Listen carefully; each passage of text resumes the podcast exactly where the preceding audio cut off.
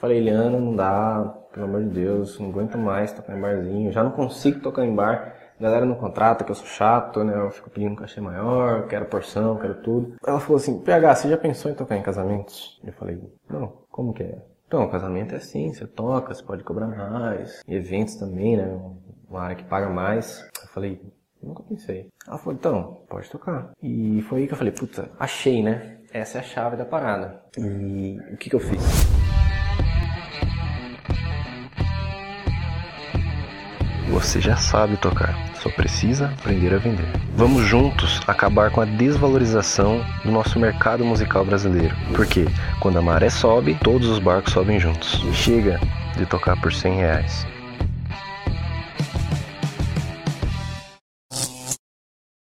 Fala galera, bem-vindos ao nosso primeiro episódio da série de podcast Viver de Música para Casamento. Meu nome é Pedro Henrique. Nessa série, a gente vai discutir sobre as estratégias para você atingir a marca de 100 mil reais de faturamento por ano, tocando em casamentos, que é exatamente 8.333 reais por mês no mercado de casamentos, que é o que eu ensino no meu treinamento VMC e o que eu compartilho toda semana aqui no canal do YouTube. Agora que a gente está com podcast também, a gente produz uma tonelada de conteúdos para ajudar músicos de todo o Brasil a reacender a esperança de viver de música e aqui a gente o faz no mercado de casamentos, que é onde eu atuo.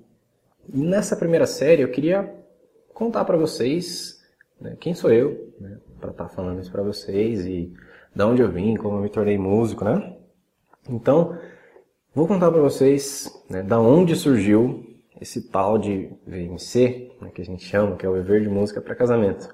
Então, galera, para quem não sabe, né, eu sou nascido na cidade de Cotia, que é no interior de São Paulo. Né? Só que eu nasci, na verdade, eu morava em Vargem Grande Paulista. Né? Meus pais moravam em Vargem Grande Paulista por meados de 96, que foi quando eu nasci, né? Eu sou menino de tudo.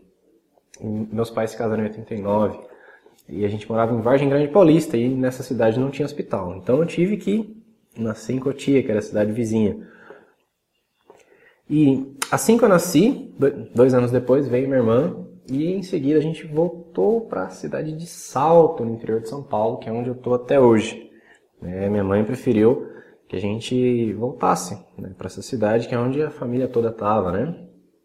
E então, já em 98, eu já estava na cidade que eu vivo até hoje. E bacana. Logo após, né, eu cresci. então, com antes de me tornar músico, né, antes de decidir, nossa, né, porque parece uma decisão desafiadora né, nos dias de hoje. Poxa, eu vou viver de música no Brasil, né? Então tem muitas crenças negativas sobre a gente que é músico, né? Poxa, mas você vai viver do quê? Né? Você vai trabalhar, né? Fora ser músico, você trabalha também. Então tem muita, muitos desafios para a gente que, que é músico. Então antes disso, com 14 anos, eu trabalhei na loja 100, né? Fiz parte do primeiro, da primeira turma de aprendizagem da, da loja 100, né? que é uma, uma empresa de varejo aqui, aqui do estado de São Paulo, famosíssima, sensacional, muito grande. E eles abriram o projeto de menor aprendiz, né? Que tem até hoje. Né? Foi em 2010 que eu entrei, né? com 14 anos. Foi um aprendizado, uma base sensacional para mim. Né? Eu aprendi as primeiras noções de de estar tá dentro de uma empresa, estar tá no mercado de trabalho. Né? Eu tive essa primeira experiência na área administrativa. Eu não pude ser efetivado, porque eu tinha 15 anos, né? Então, para ser efetivado, eu tinha que ter 16 na época, né? E, e em seguida, depois disso, é, eu trabalhei seis meses de monitor de informática, né? Que era no Acesso à Escola, aqui na uma, uma escola aqui da minha, do meu bairro. Também foi uma experiência que logo após disso, depois de trabalhar nessa escola, meu tio Batista, que é irmão do meu pai, ele trabalha na Toyota do Brasil, na filial de Indaiatuba aqui, falou que abriu o processo de aprendizagem lá também, né, para fazer Senai e trabalhar na empresa. E pegou carta para mim. Fiz a prova do Senai e passei. Né? Então eu estava com 16 anos trabalhando numa multinacional que é desejadíssima né, para a galera da área que é uma empresa gigantesca, com uma grande estrutura que paga muito bem, né? É um objeto de desejo. pela estrutura, pela filosofia, né? Uma empresa maravilhosa. Então, com 16 anos, eu estava trabalhando na Toyota do Brasil, na filial de Indaiatuba. Né? No, no, primeiro ano, a gente estudava só no Senai, né? quatro horas no Senai. No segundo ano, a gente trabalhava quatro horas e estudava quatro horas. E na Toyota foi onde eu adquiri uma das minhas melhores vivências na né? experiência e que eu trago muito hoje para PH Arte Música. Para quem não sabe, a PH Arte Música é minha banda para casamentos, né? PH por causa do meu nome, já vou contar como ela surgiu, né? Mas lá eu aprendi muito sobre organização, melhoria contínua, né? o 5S né? da Toyota, isso é sensacional. Né? As boas práticas de respeito aos colegas de trabalho, né? A gente sempre falava bom dia, né? Então, porque dentro de um de um bom ambiente, o funcionário rende mais, né? Então, a valorização do funcionário também. Né? Lá a gente tinha uma comissão extra, né? Por cada Kaizen que a gente fazia. Kaizen era um projeto de melhoria, né? Você tinha que fazer um projeto de melhoria por mês. E isso incentivou, incentiva os funcionários que estão lá o lance de você sempre buscar pontos que você possa melhorar. No caso da empresa, os funcionários estão lá, mas você pode levar isso para sua vida, para sua casa, ou no meu caso, que eu fui ter minha própria empresa, eu trouxe isso para PH Arte Música. O fato de melhoria contínua, né, a 5S e muitos outros aprendizados que eu tive na Toyota. E o que aconteceu que logo após o término de contrato, né, porque foi um contrato de dois anos e em dezembro de 2014 acabou o contrato. Né? Então coincidiu. Em 2013 eu encerrei o ensino médio.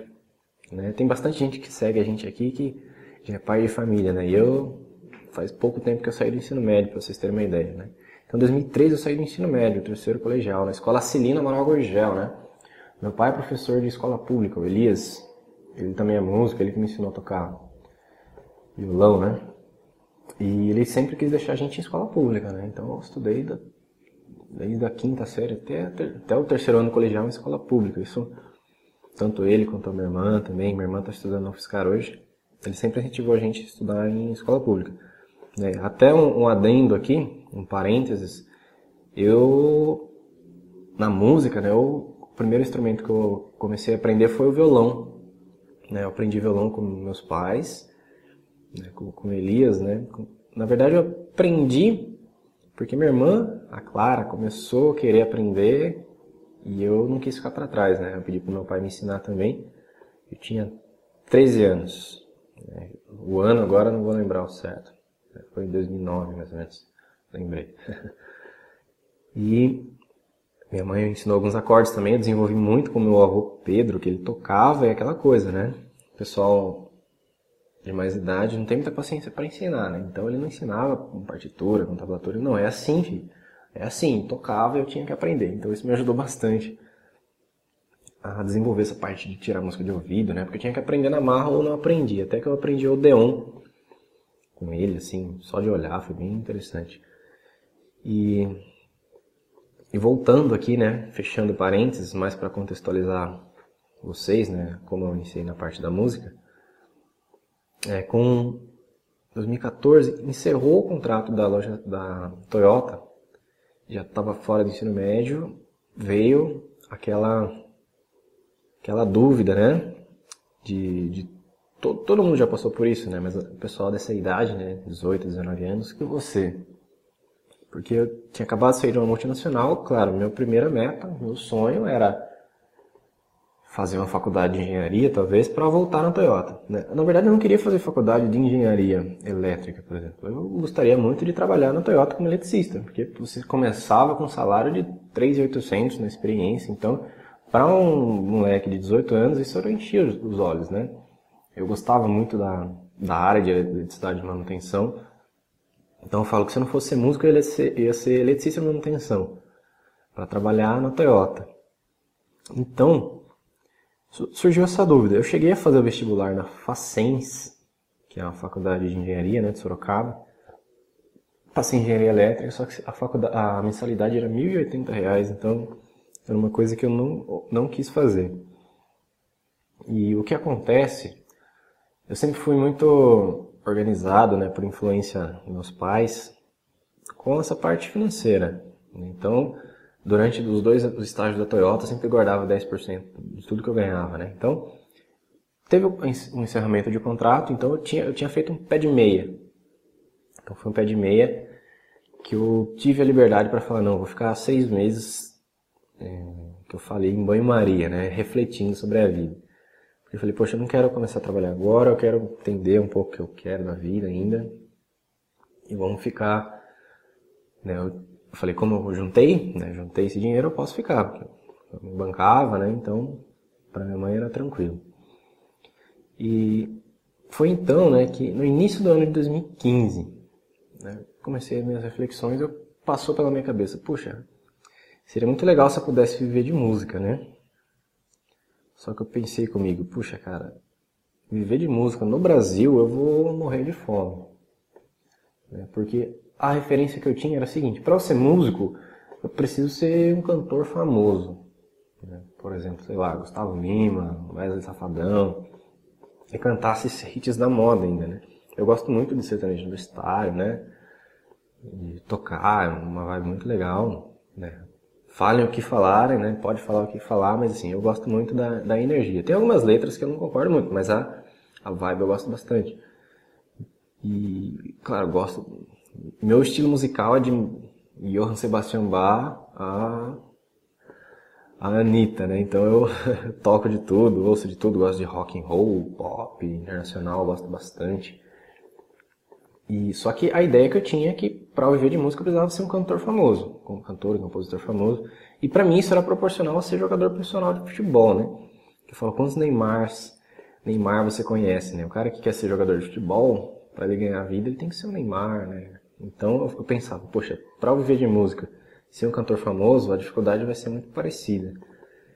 E eu falava, ou eu faço isso, ou o que que eu faço? Eu tenho que tocar com esses caras. Então meu universo estava muito fechado.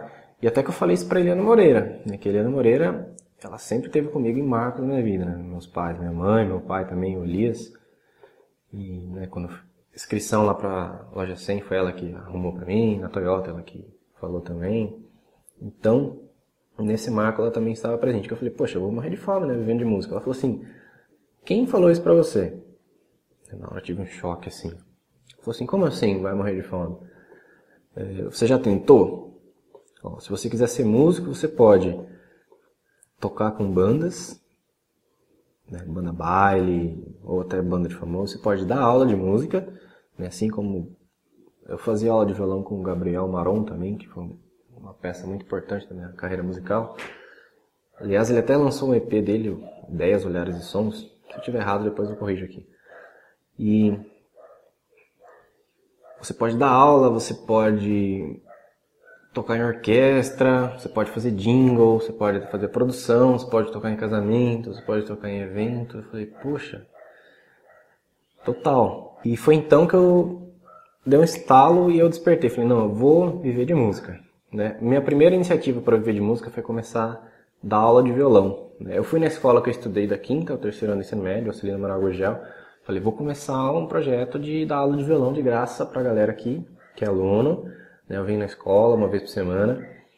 E eu tive o primeiro aluno de violão, que foi o Alex, Alexander, que é amigo da minha irmã. E eu lembro que eu cobrava acho que 50 reais dele para dar aula de violão. E foi onde eu tive o primeiro aluno que eu ganhei dinheiro, né? Minha primeira experiência ganhando dinheiro com música. E assim como muitos músicos, né? A primeira referência que eu tive para ganhar dinheiro tocando, que eu vi as pessoas fazendo, era tocar em barzinho. Eu falei, puxa, vou caçar uns barzinhos para tocar, né? Primeira vez que eu toquei ganhando foi com o Gabriel Maron, né, que foi meu professor de violão, que ele chamou para fazer um som com ele, que a gente tinha um dueto de violão instrumental, né? Foi no clube de campo saltense, aqui na, na minha cidade, né, de Salto, no interior de São Paulo. E eu toquei com ele, depois eu tentei, né, Falei, puxa, vamos tentar tocar em barzinho. Tentei mandar é, currículo, né? Que a gente ia. Currículo é uma forma metafórica de dizer, né? Que eu ia. Fui em barzinho para oferecer meu trabalho. Para né, tentar angariar alguns trabalhos. Né? Então eu chamei minha amiga Jennifer. Né? Pra, o começo de tudo era eu e a Jennifer. Jennifer Martins, que hoje ela está em São Paulo, né? Está estudando engenharia. Ela começou com física, mudou para engenharia? Ela tinha 15 anos na época, cantava super bem. E a gente queria começar um projeto de pop rock internacional e fomos para cima para tentar para tentar tocar em bar, né? E a gente conseguiu as nossas primeiras margens assim de, de eventos. A gente tocou no barzinho uma vez. Nas nossas primeiras oportunidades foi num lugar que ele estava começando, né? Foi um bar aqui na cidade vizinha, na cidade de Indaiatuba, né? Era um bar que, de container, né? Que estava começando, ele tinha as baladas de sexta e sábado e queria fazer uns happy hours. Estava chamando artistas para divulgar o bar e queria a galera para tocar. E eu e a Jennifer fomos lá, ele fez a proposta a gente tocar pela portaria, né? É o cover artístico, que cada pessoa paga uns 4 reais, 4, 5 reais. E esse a gente ganha por pessoa que, que vai no bar. Né? E a gente foi lá e inclusive teve uma vez que eu fui para comemorar meu aniversário também, que eu faço aniversário dia 2 de abril. Mas nessa vez específica, a gente foi terminando o evento, né? tinha poucas pessoas. Na hora de receber, ele falou, tá aqui, ó. Pegou, me deu duas notas de 20 na mão, assim. Ah, não, ah, deu 40 reais. Aí eu olhei para ele, assim, com uma cara de frustração, né? Olhei aquelas notas amarelas, assim. Falei, então, Jennifer, tá aqui, ó, o cachê. 20 reais, né? Que a gente levava mais ou menos 10 mil reais de equipamento. O que, que é 10 mil reais de equipamento? É violão, eu tenho o violão Takamine que custa 3 mil reais, aí tem as caixas Antera, né, que é caro, as mesas, microfones, quase 10 mil reais de equipamento e vintão de cachê, né? Então, naquela hora ali, já tinha batido uma frustração, né? Eu já não gostava muito dessa desvalorização que tinha, né? Eu não, sempre discuti com o dono de bar por causa disso. E mais pra frente eu fui entender que isso não, não é culpa dele, né? E e posteriormente eu tentei tocar em outros bares também, mas assim, a média de cachê a gente conseguia 100 reais, aí o cara cobrava a porção, né, ele dava água, dava uma, duas águas no terceiro ele começava a cobrar, isso me deixava muito bravo, assim. E já, já em Salto, né, num barzinho que a gente tocou em Salto, tem um cara que teve a cara de pau, né, ele falou, não, é 200 em dois, né, e a gente tinha que levar som, tinha que levar tudo. Falei, cara, dá pra fazer 150 em dois, porque tá difícil, não sei o quê. Acho que eu até mandei a mensagem concordando, mas depois eu liguei para ele. Falei, não, cara, não dá, 150, né? Seria 75 reais cada um. E, cara, não dá, vamos fazer a 100 cada um. E tá, legal, deu certo. Só que eu ficava puto, porque eu, 100 reais, cara, na verdade a gente ia, gastava gasolina e não dava 100 reais. Eu voltava com 50 reais no bolso. E depois eu fui entender em conversas informais que ele, né, até com esse, esse, dono do bar, tava tomando uma cerveja final do evento, ele falou, cara, pra mim eu nem tinha música aqui no, no bar, cara, eu tenho porque a galera curte, mas você acha que vale a pena eu, eu pagar cachê? Né, cara, porque ele falava pra mim que não gerava lucro pra ele, né, e, e foi onde eu entendi que aí eu parei de reclamar de donos de bares que não valorizavam a minha música, que era isso que eu falava, que é o seguinte, o dono de bar ele não tá nem aí pra música ao vivo. E não está errado, porque ele é um empresário, assim como a gente deveria ser também. O músico deve ser empresário. E o objetivo dele é lucro. Senão ele nem deveria ter o bar dele. Para que, que ele vai ter um bar fazer qualidade? Ele faz para ganhar dinheiro, dinheiro no bolso, lucro. Então, se eu que sou músico, se você que é musicista, cantor, cantora, não ajuda ele a ganhar mais, pelo menos 10 vezes o que ele investe em você. Ou seja, se você não enche a casa, por que, que ele vai pagar um cachê de mil reais para você? Né? Mil reais cada um. Então vai ser um, um custo para ele. Né? Porque tem muito músico que fala, ah, o dono de bar não valoriza minha música, cara. Só toco de Javan, só as músicas top, e o cara não paga. Né? É difícil arrancar um cachê de 200 reais pra ele. E o cara fica puto com o dono de bar. Eu também ficava, né? E depois que eu entendi né, que se a gente não faz o cara ganhar dinheiro, por que diabos que ele vai dar dois mil reais pra mim? Vai ser um, uma burrice da parte dele. Ele vai perder dinheiro. ele não me contrata só porque eu toco um violãozinho da hora ali, né, um PB de qualidade, estudo, estudo pra caramba, faço um som legal, né? Então ele não vai me pagar isso só porque minha música é boa. Ele paga se eu der lucro para ele, né? Então foi aí que eu que eu entendi. Entendi e parei de reclamar, né? Até levei essa questão para dona Eliana, né, que é além de mãe, ela é minha consultora de vendas. Falei, Eliana, não dá, pelo amor de Deus, não aguento mais tocar em barzinho, já não consigo tocar em bar. A galera não contrata, que eu sou chato, né? Eu fico pedindo um cachê maior, quero porção, quero tudo. Ela falou assim, PH, você já pensou em tocar em casamentos? Eu falei, não.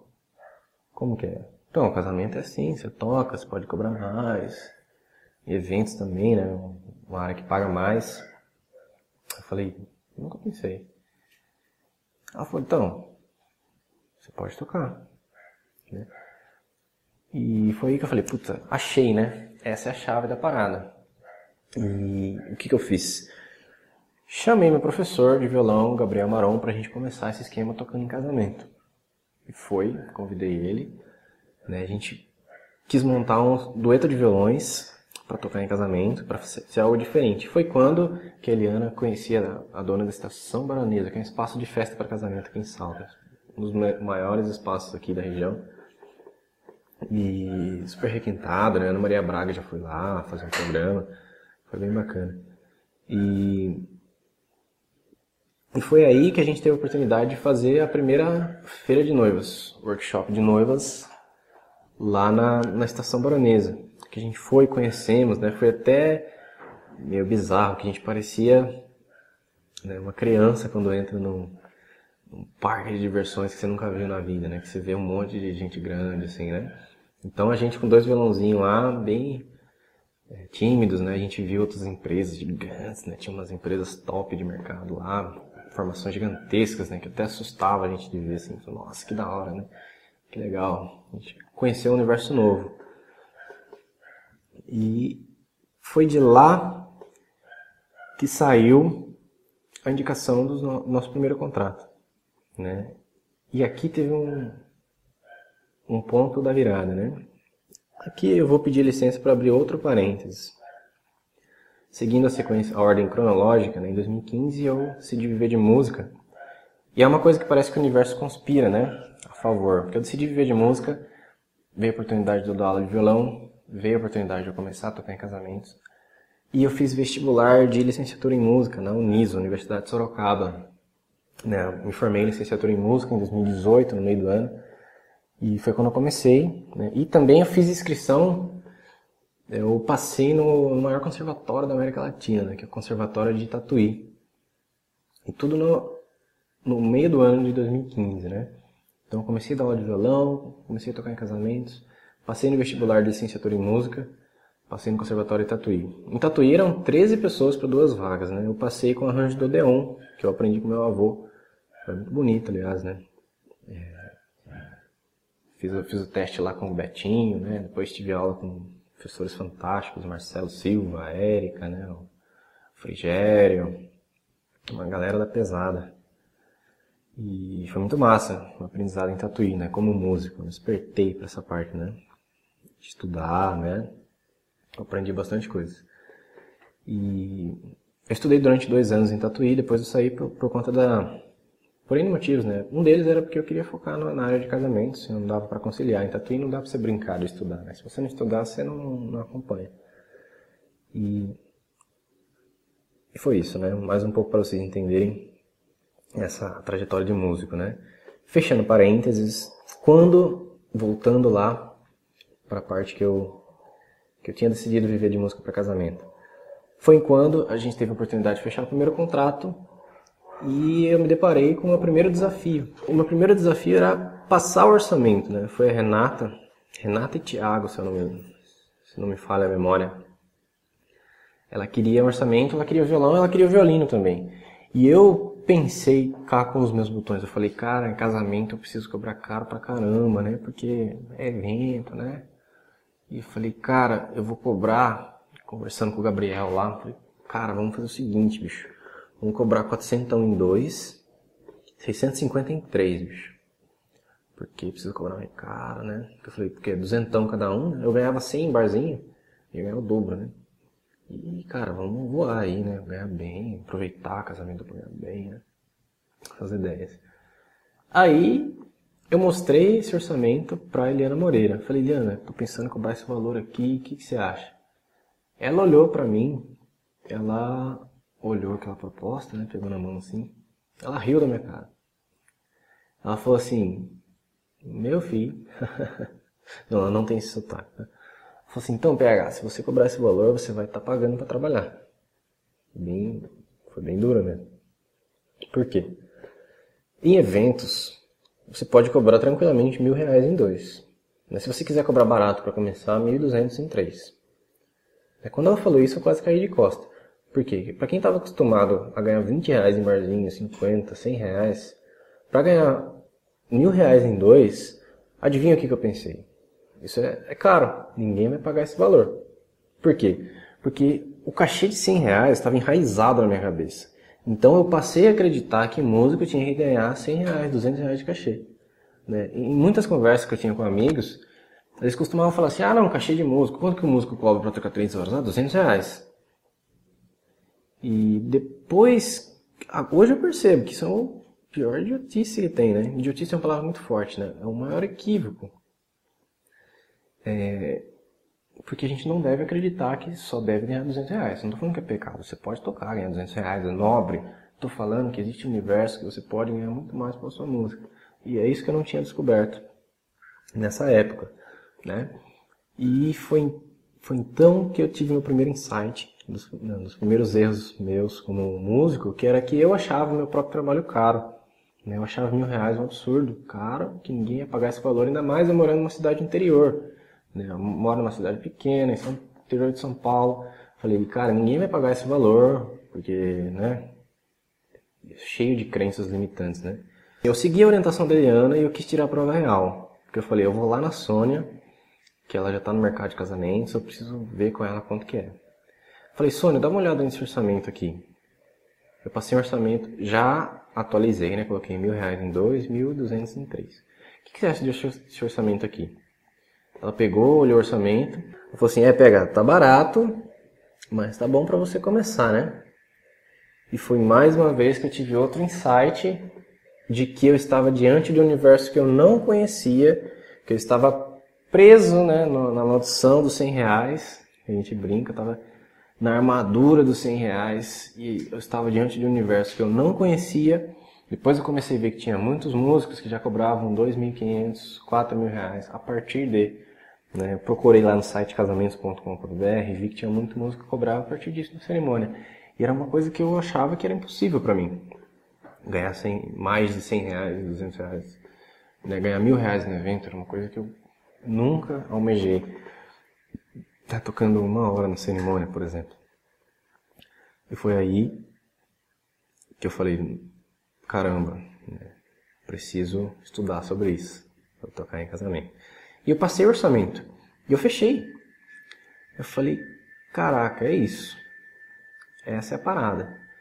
Né, eu fechei o casamento, né, e meu primeiro casamento da vida foi na Estação Branesa. Foi no dia 3 de novembro, se eu não, não me recordo, né? não estou com a data exata aqui. Até os três anos eu lembro da data, do horário, né? Mais do que isso, dou uma capengada no, na data. Fechei. E eu falei assim, agora, agora é o poder. Né? Vamos para cima nessa área, vamos detonar. E o que eu falei, eu vou chamar a galera para gravar vídeo. Né? Vamos gravar vídeo, eu chamei. Né? Eu tinha a amiga Kathleen também, que fez parte dos primórdios, né? Kathleen no saxofone, toca até hoje. Né? A Jennifer na voz, meu primo Vinícius Moreira na percussão. Que a gente tinha sonho, né? Vamos ter nosso projeto, vamos gravar, vamos para cima. E, e, show, né? Porque, assim, esses eram meus amigos que eles estavam afim, né? Porque eu tinha muito medo de não achar pessoas comprometidas para montar uma banda. Depois eu descobri em casamento, a gente pode contratar freelance, a gente não precisa ter sócio nem nada. Mas enfim. E foi então que a gente gravou, eu chamei o Elson da Upper Produtora para gravar o áudio pra gente, chamei a Rabesh lá para gravar o vídeo. A gente foi num espaço aqui, que era o espaço Macerani, né, com o Juliano Macerani. A gente gravou o vídeo em trio, dois trios, né? Um trio pop rock, que era voz, violão e percussão com a Jennifer, e um trio MPB jazz com violão, sax e percussão. Eu aproveitei, eu chamei o Rafael Gavioli. O Gavioli, ele fez o primeiro casamento com a PH Música, que foi eu, Gabriel Maron, Gavioli, o João Paulo Simão, que é o meu parceiro, meu amigo, né, pessoal. Ele toca bateria, destrói, né, baterista animal, assim, toca jazz, toca demais, assim, tá tocando na virada do século, tá tocando Maron Trio, e tem a parte de som. Então ele fez o som pra gente lá. Inclusive ele que gravou o primeiro vídeo de casamento da minha vida, né. Pedi pra ele pegar o celular e gravou. Aí eu chamei o Rafael Gavioli, porque ele tinha um quarteto de cordas, né, que era ele, o Guilherme Pérez, que tá tocando na Orquestra Jovem em São Paulo hoje, toca comigo até hoje, o Braulio na viola, que estudava com a gente tatuí lá, e o Marcos, o maestro Marcos, né, que toca cello com a gente até hoje, pra gente gravar um quarteto de cordas, né, baita sacada, vamos gravar. Então a gente gravou, é, nós gravamos as, as seis principais faixas pedidas em casamento, a marcha nupcial, né, para música erudita, né? Jesus, Alegria dos Homens, Quem não em Ré, é, Aleluia, que mais? Pompa e Circunstância, né? Então, umas músicas que são bem pedidas, principalmente em casamento, uma pegada mais erudita, né? Gravamos. Essa foi uma parada que eu fiz meio intuitivamente, que hoje eu descobri o poder que o vídeo tem pra gente divulgar nosso trabalho em casamento. Que até falam, eu brinco com a galera que a gente usa a hashtag de foto não sai som né? Que a galera fica postando fotinha, né? Ah, divulga o trabalho e tal. E como que o cliente vai ouvir você tocando com foto, né? Eu falo, galera, posta vídeos. Ninguém vai pagar você por causa de foto, porque você tem músicos bonitos, uma formação bonita. Ele quer ver você tocando. É assim que ele vai contratar você. Né? Então, eu chamei a galera, a gente gravou um vídeo, tudo. E depois eu tinha uma mina de ouro na minha mão, que eu tinha uma quantidade imensa de material. Então, eu tinha o poder de uma empresa grande e eu tinha zero anos de, de empresa. Né? O que significava? Alguém me pediu orçamento, eu mandava esses vídeos, parecia que eu tinha anos de empresa. Né? Essa foi uma sacada que aconteceu meio intuitivamente, que eu ensino aos alunos do treinamento do VMC a fazerem isso hoje. Que você não precisa de anos de empresa para tocar em casamento. Você só mostrar que você sabe tocar. É isso que você precisa. Então, e com esses vídeos a gente fechou depois, né, eu, a Jennifer Vinícius, um trio pop rock, um casamento da Gisele e do Caio, né, que foi dia 17 de fevereiro de 2016. E foi com essa formação, com esses vídeos, né? Então, aí já peguei outra sacada, que desse casamento, né, desse vídeo que a gente gravou, a gente fechou outro casamento. E em dezembro de 2015, né, eu até então a, minha empresa chama, nossa empresa chamava do Maron Moreira, que meu nome é Pedro Moreira e do Gabriel Maron, Gabriel Maron. E a gente tinha um dueto, né, que era do Maron Moreira. Só que o Gabriel, ele tem um, um talento incrível para composição, para carreira autoral, e ele estava afim da pegada mais autoral, de focar no trabalho dele. E eu tenho essa veia empreendedora, eu queria empreender, investir na empresa. A gente teve uma reunião, trocamos uma ideia em dezembro de 2015. Ele falou, puxa, cara, é melhor você tocar sua empresa, né, me contrata quando você puder, e a gente vai trocando ideia. Né? Eu falei, poxa, legal, não tem problema, né, porque a gente trocou uma ideia. Aí eu segui na empresa de eventos e ele seguiu no trabalho autoral. E aí eu sempre contrato ele quando eu posso, né? Hoje menos, porque ele ele está a milhão com o trabalho autoral dele. Então, foi aí que 15 de, 15 de novembro de 2015, perdão, 16 de novembro de 2015, agora confundi as datas, eu abri a PH Arte e Música. Foi Eliana Moreira que deu esse nome. Ah, da onde surgiu esse nome? PH, porque é meu apelido de infância, Pedro Henrique, e Arte e Música, porque tinha que colocar um nome, uma razão social. Então ela falou assim, que tal PH Arte e Música? Falei, poxa, legal, coloca aí. Né? Fiz isso quando eu fui abrir meu CNPJ. Então não foi uma parada pensada assim, né? O que ficou foi o PH, né? O arte e música foi só para foi um adendo. E foi que eu abri meu CNPJ, daí eu falei, putz, minha empresa vai ser assim, eu vou atender a todos os estilos. É, não vai ficar focado só em dois violões. Eu vou atender teclado, violino, sax, trompete, voz, tudo que a noiva quiser. Né? E foi aí que eu comecei a divulgar esse formato de trabalho, né? E outro ponto, né? Outro grande salto que eu tive na PH Arte Música foi quando eu fechei meu primeiro casamento, foi um pouco mais recheado de músicos. Foi o casamento da Karina e do William, né? Aliás, eles tiveram filhos recentemente, recentemente. E, e foi uma parada, né? foi o meu primeiro contrato mais de dois mil reais. Foi dois trezentos na época, eu cobrei mais barato do que eu cobro hoje. Foi teclado, teclado, violino, saxofone, dois trompetes, dois cantores. Na verdade, ela queria um trompete, eu dei um de presente para ela.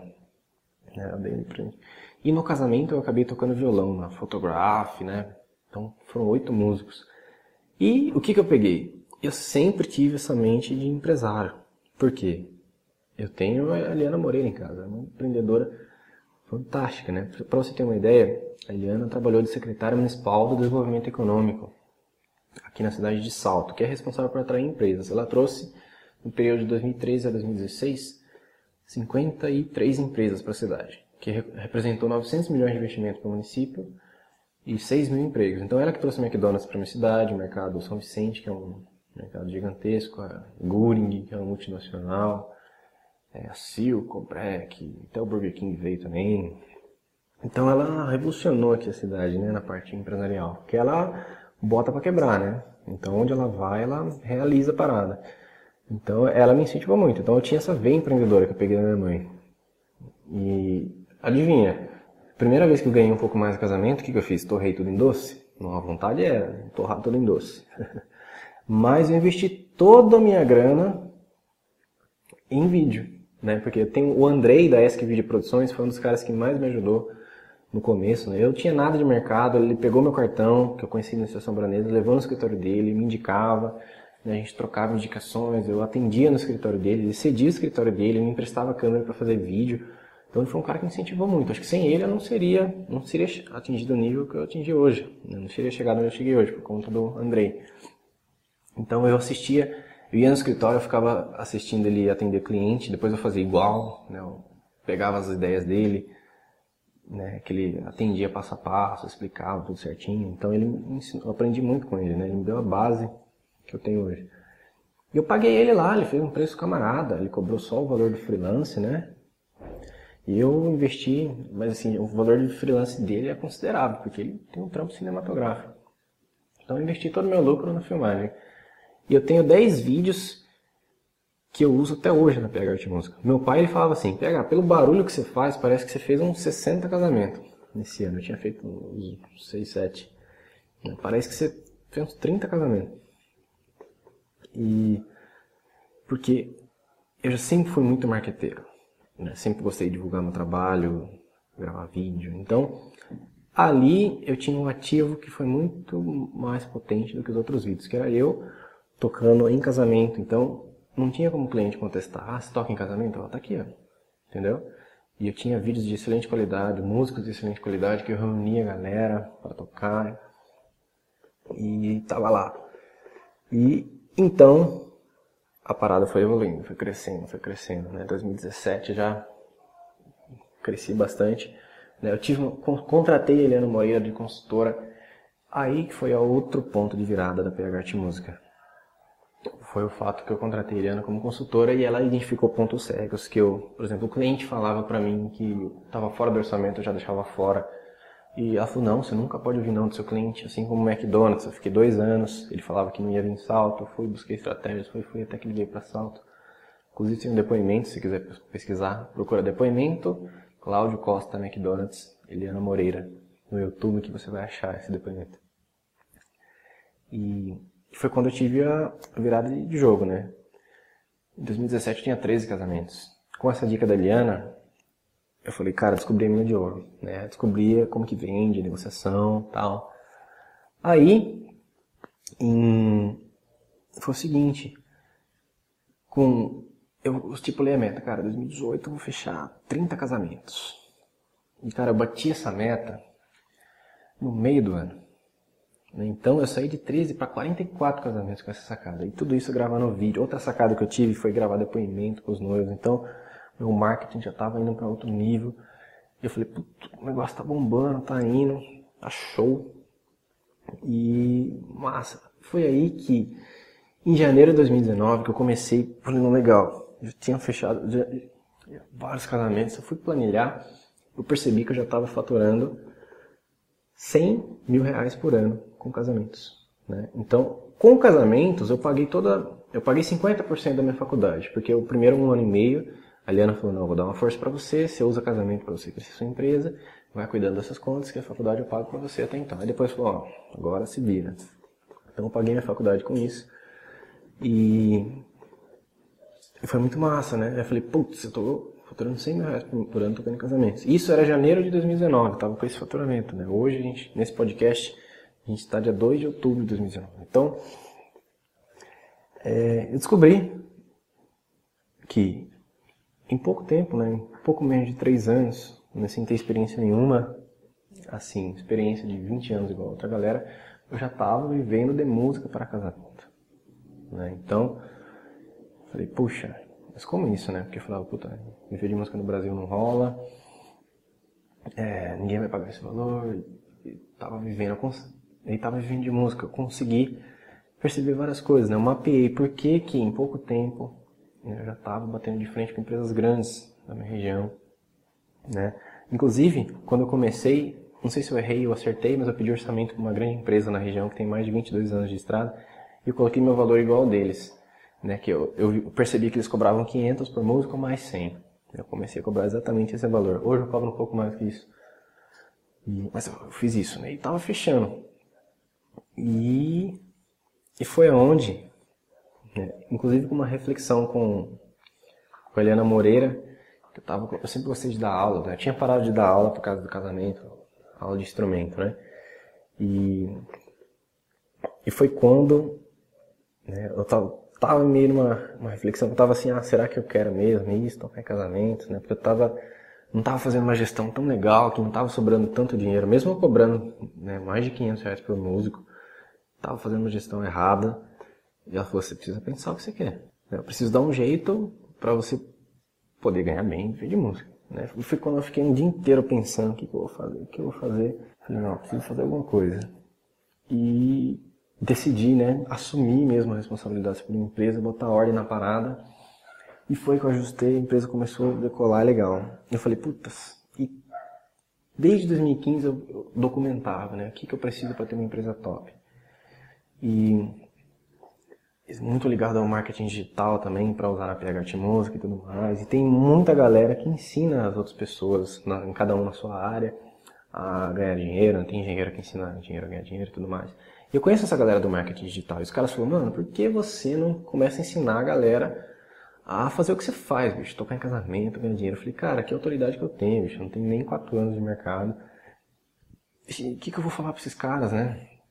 Ele falou, cara, olha o tanto de casamento que você faz. Olha o tanto de depoimento de noivo que você faz. Olha o tanto de vídeo que você tem. Quantos músicos você conhece que faturam 100 mil reais por ano tocando? Cara, a galera tem uma dificuldade para ganhar vídeo de música. Eles não conhecem isso que você conhece. Claro, no começo eu tive insegurança, né? Em relação, será que meu conteúdo é bom? Será que meu conteúdo vai ajudar outras pessoas? Porque eu falei, cara, não sou bom o suficiente para isso, né? Só que daí eu percebi, assim, que tem muita coisa que é óbvio para mim, né? Por exemplo, óbvio que eu não vou cobrar 200 reais por músico, porque eu aprendi com a Eliana que eu não poderia cobrar. Né? Óbvio que eu posso investir no marketing, posso fazer isso, porque é uma coisa que eu sempre fiz, uma coisa que é natural para mim e técnicas de vendas, negociação, a Eliana me ensina muito, então, mas tem muita gente que não tem acesso a isso, tem muita gente que não tem apoio familiar para ver de música, nem nada. Falei, caramba, bicho, eu vou. É isso, essa é a sacada. Eu quero começar a compartilhar, porque eu sempre fui apaixonado por ensinar. Não foi à toa que eu fiz licenciatura em música. Eu sempre gostei de ver o desenvolvimento das pessoas. Essa é uma paixão que tinha. Ver o desenvolvimento das pessoas, quer seja do seu aluno de instrumento ou de um amigo, de, né? Sempre gostei disso. Então, a possibilidade de ensinar outros músicos a ganhar dinheiro me cativava. Há uma insegurança, né? Eu tinha uma insegurança muito forte. Falei, caramba, eu vou revelar todas as minhas estratégias que fazem vender mais para meus concorrentes. Deu medo no começo. Porque você não quer, né, cara? Você descobre a mina de ouro, você quer ficar pra você. Só que depois eu vi que eu tava sendo muito mesquinho, né? Porque aqui eu tenho o quê? Meia dúzia de concorrentes? 10 concorrentes aqui na região? Que seja 20. Mas são 20. No Brasil, quanto de músico que tem? Só na nossa, nossa segunda Masterclass já tinha 1.586 músicos inscritos querendo, interessados no meu conteúdo. Eu falei, caramba, né? Que, que massa, né? Eu comecei a compartilhar esses conteúdos, né? Vídeo no YouTube, de forma gratuita, e a galera começou a me agradecer. Cara, você abriu minha mente, eu nunca pensei que eu poderia cobrar esse valor, nunca pensei que eu poderia viver de música. Cara, eu já tinha desistido de viver de música, e você reacendeu esperança para mim, igual o Bill, que é aluno do VMC, né? Ele e a Bel também uma galera, um monte de gente me agradecendo. Eu falei, caramba, bicho. Falei, cara, eu preciso divulgar isso para mais pessoas, preciso compartilhar esse conteúdo, ajudar mais músicos, né? E foi então que eu falei, cara, eu vou entrar a milhão nesse projeto, eu vou compartilhar conteúdo pra galera. Eu vou a milhão. Por quê? Por que, que eu compartilho tanto conteúdo de graça? 95% do meu conteúdo é de graça. Claro, a gente tem o treinamento BNC, que é um conteúdo para quem quer se aprofundar e tal. Mas por que, que eu compartilho 95% do conteúdo de graça? Primeiro, como eu falei, eu sou apaixonado por ver o desenvolvimento das pessoas. Isso já seria uma motivação que faria com que eu fizesse isso. Né? Eu recebo direct no Instagram, todo mundo, cara, obrigado, né? O André Vinícius lá do Sonata, o cara tá destruindo, fechando um monte de contrato com dicas que a gente produz gratuitamente, o Arthur Damaso também, com duas semanas assistindo os conteúdos, ele montou a empresa dele, fechou o contrato, tá gravando vídeo, tá voando. Falei, caramba, foram estalos que eu ajudei a galera a ter. Né? Igual a Liana fez comigo, eu estou ajudando outra galera. E o motivo poderia ser simplesmente egoísta. Por quê? Hoje eu cobro exatamente o dobro do que meus concorrentes cobram, aqui em 2019. Mas eu quero conversar com eles, porque eu tenho um concorrente que cobra 1.450 em 5. Eu cobro 3 mil reais em 5. Né? E 2020 vai subir esse valor. E ele tem uma banda top, cara às vezes só não sabe que ele pode cobrar mais, talvez por insegurança, né?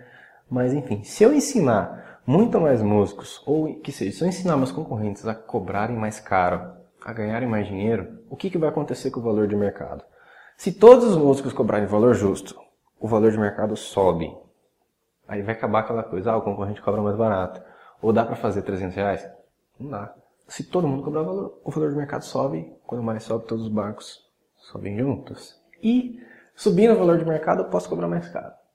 Por exemplo, isso já poderia ser um motivo. Só que meu, o meu motivo para ação, o porquê de eu estar compartilhando tanto conteúdo que vai ajudar músico a ser empresário, a ser empreendedor, a ganhar dinheiro, valorizar sua música, valorizar sua arte, né? parar de se desvalorizar por si mesmo, é meu motivo maior, é ousado, mas eu quero chamar uma trupe de, de galera que acredita a mesma coisa que eu, montar nossa comunidade VMC aqui pra gente transformar a realidade do mercado musical no Brasil. Isso eu quero fazer através do conhecimento, ensinando músicos a ter uma empresa, ganhar dinheiro, a parar de achar que não pode cobrar pela sua música, ninguém vai, que ninguém vai pagar esse valor. Então, meu maior motivo para ação é mudar a realidade musical no Brasil, transformar a realidade musical no Brasil através do conhecimento. E mudar a realidade musical no Brasil significa acabar com aquela coisa de que para você ter um voz e violão, você vai com 200 reais você contrata.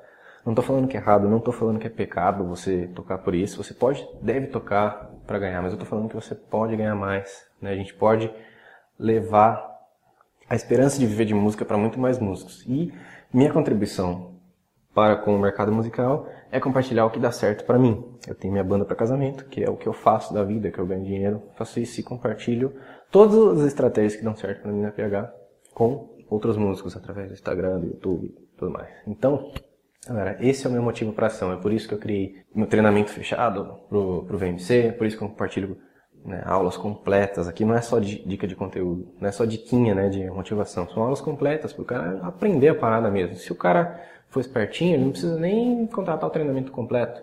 Ele vê as dicas gratuitas e já fecha, porque é conteúdo gratuito de muito valor. Né? Então eu compartilho conteúdo todo dia para músico com esse objetivo. E agora a nossa comunidade VMC está crescendo, tem muito mais música que está ganhando dinheiro, está despertando para isso, está aprendendo a ganhar.